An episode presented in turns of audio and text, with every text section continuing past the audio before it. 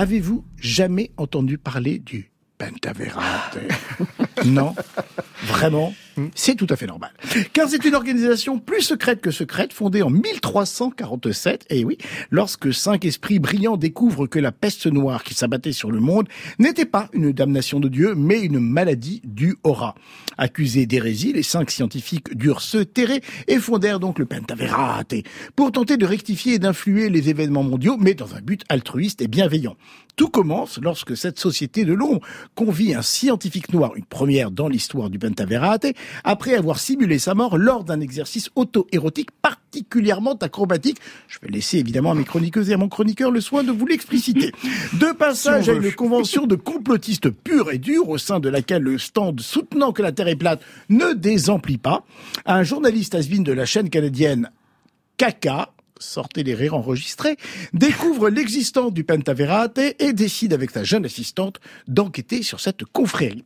The Pentaverate, on l'aura compris, hein, est une série en six épisodes disponible sur Netflix entre Dan Brown pour ses intrigues historico-secrètes et Austin Powers pour la parodie aux très nombreux et pas toujours finaux d'allusions sexuelles, une comédie avec des moyens et quelques bonnes répliques distillées dans un déluge d'humour graveleux. 1347, cinq hommes érudits ont réalisé que la peste noire était la conséquence de la prolifération de puces sur les rats.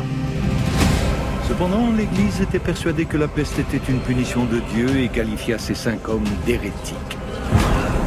Ces hommes ont donc décidé de créer une société secrète dans le but d'influencer le monde, connue sous le nom de Pentaverat. Le à quoi, vous avez dit?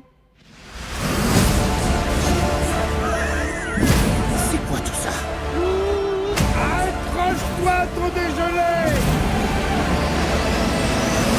vous devez de révéler leur existence au monde Si vous publiez un sujet sur Pentaverat,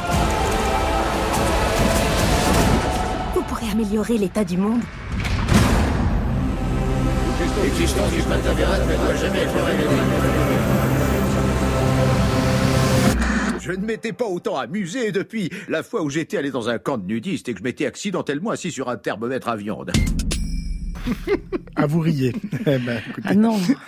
ça vous sera reproché. The Pentaverate, une série créée par Mike Myers, star iconique du Saturday Night Live dans les années 90 et créateur donc dans les années 2000 d'Austin Powers, parodie libidineuse et swing de James Bond. À noter, pour les spécialistes du comique canadien, que Pentaverate est un spin-off de sa comédie noire Quand Harriet découpe Charlie, sorti en 1993. Dans les rôles principaux de cette série, on retrouve donc Mike Myers, bien sûr, qui interprète ici jusqu'à huit personnages différents. Lydia West, qu'on adore, qu'on avait vu dans It's a Sin et dans Year After Year, ainsi que Jennifer Saunders, qu'on vénère évidemment pour être la créatrice, entre autres, d'Abfab. Euh, voyons, voyons, libidineux, graveleux, bas de plafond. Benoît Lagarde.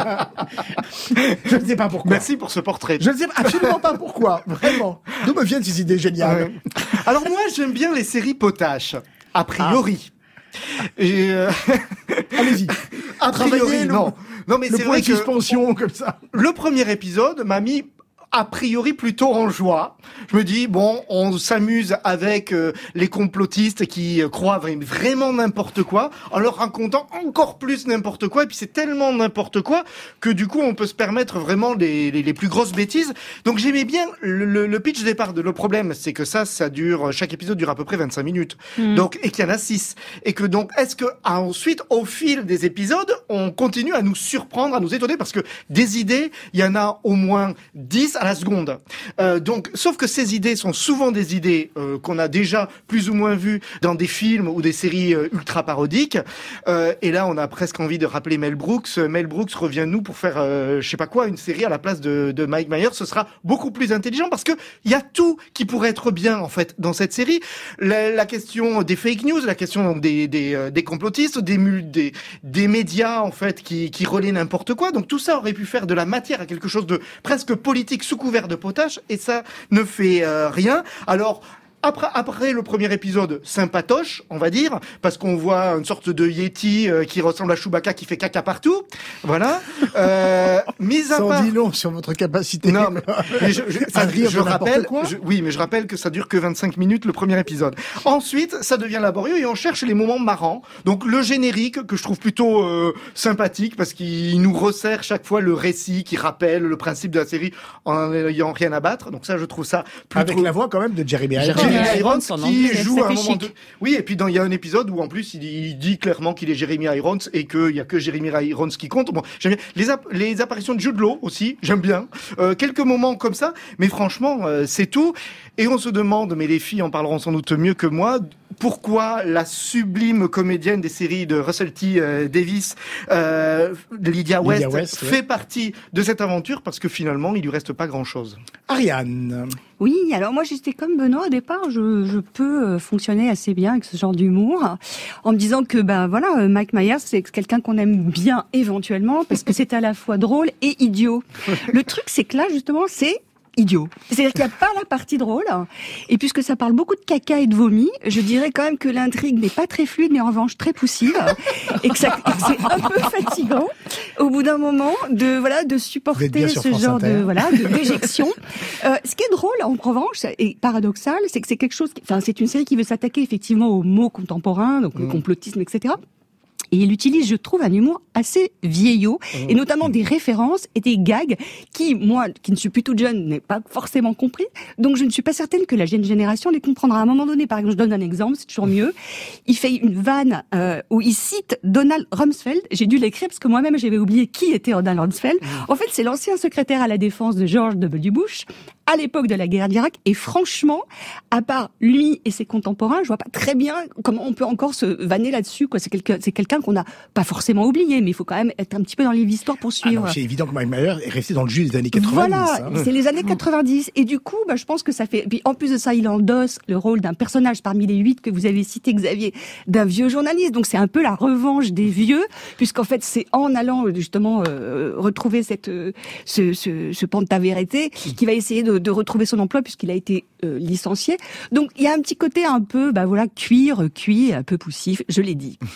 Et nous l'avons entendu. Et je ne suis pas allée jusqu'au bout. Je suis honnête avec vous. Je n'ai pas réussi. Isabelle.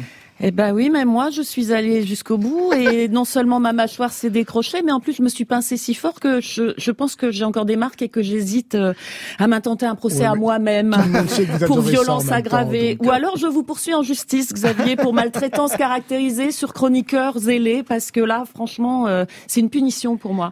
C'est-à-dire, je me souviens avoir ri à Austin Powers, euh, mais c'était il y a longtemps, quoi. Et, et là, en plus, comment vous dire, euh, Mike Myers huit fois, je trouve que c'est neuf de trop, quoi. C'est euh, voilà. Euh, vous parliez de Jennifer Sanders, euh, elle joue deux rôles et je ne l'ai quasiment pas reconnue. Ça pourrait être ma mère. pour elle. Ça pourrait être ma mère. Je pense que je l'aurais pas reconnue non plus. Effectivement, pour moi, il y a rien à sauver. Donc, euh, je suis un peu embêtée. Euh, J'ai vu les six épisodes. C'est extrêmement tr- potache et ça ne va au bout de rien. C'est-à-dire, bien sûr, ça soulève les fake news, comme tu l'as dit, Benoît, et tout ça, et un certain nombre de choses sur euh, sur le, le, le, le mensonge roi, sur la, la télévision qui vérifie pas ses sources, etc. Mais ça n'en fait rien. Il y a une chose qui m'a fait rire, et donc je, vous, je laisse les auditeurs euh, qui, qui resteront après tout ce qu'on vient de dire et qui iront sur Netflix voir la série. Il y a un gag qui est vraiment très joli. C'est à un moment donné, il y a un passage du Canada aux États-Unis, et j'en Oui. dis pas plus pour laisser Ah, la surprise. drôle. Et ça, c'est non seulement Mm. c'est joli, Oui. c'est drôle, c'est inventif, c'est beau, mais c'est le seul moment où il y a vraiment où il se passe quelque chose. Et effectivement, je trouve que l'humour euh, de Mike Myers euh, date complètement. Et déjà, j'avoue, j'étais un peu euh, réticente à l'époque, mais là, je trouve que c'est complètement réchauffé, comme l'a dit Ariane, et que ça fonctionne pas. Et pour les fans de Shrek, peut-être aussi voir Mais à un moment Fred, c'est donné. drôle. Oui, mais pour les fans de Shrek, euh, regardez au moins l'épisode où il va être question peut-être du personnage. Oui, c'est vrai, j'avais Voilà, juste attends, pour ça. attends. Je suis pas sûr que vous donniez quand même très, très envie de vous risquer au Pentaverate sur Netflix.